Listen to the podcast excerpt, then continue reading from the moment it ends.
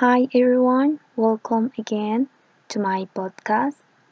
So, according to the past reading of my writings, this time I want to talk about mental health and its importance. Because when I wrote this, I felt very sad, and above all, I felt very alone. So, with the passage of time, I have realized of the importance of mental health. Unexpressed emotions never die. They are buried alive and come out later in worse ways. Anonymous. Mental health. Two words very heard but little spoken.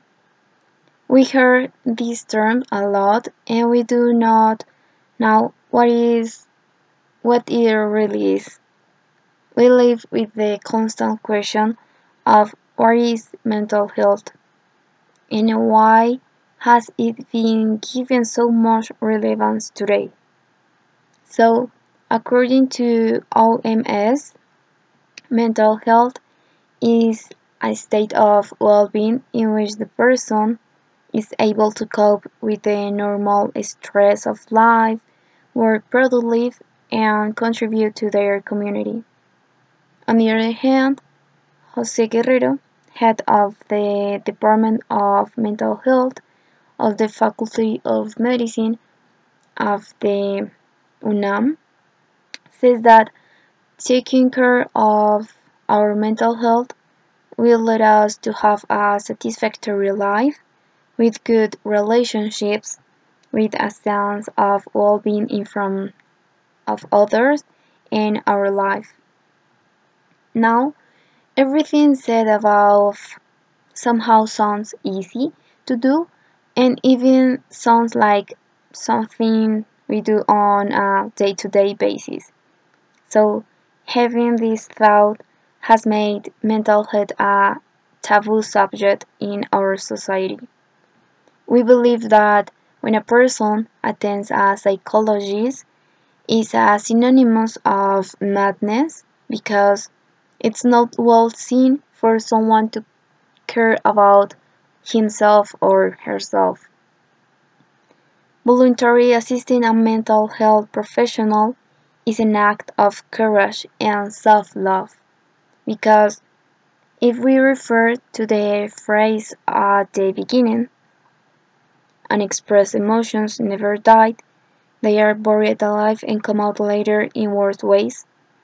We can understand how the fact of talking about what we felt and not only that, but understanding it, accepting it, and working on it will make our quality of life much better. However, we have romanticized the fact of thinking about ourselves so much that on many times we are not able to see the pain, suffering, or struggle that others are going through. So, mental health is not only about seeing inside, but also about being able to have enough empathy with others, maybe not solving their problems, but being a help to those who need it, the friend who needs to be heard, the one who do who does not dare to take that step of attending a psychology, etc. However, how can we take care of our mental health?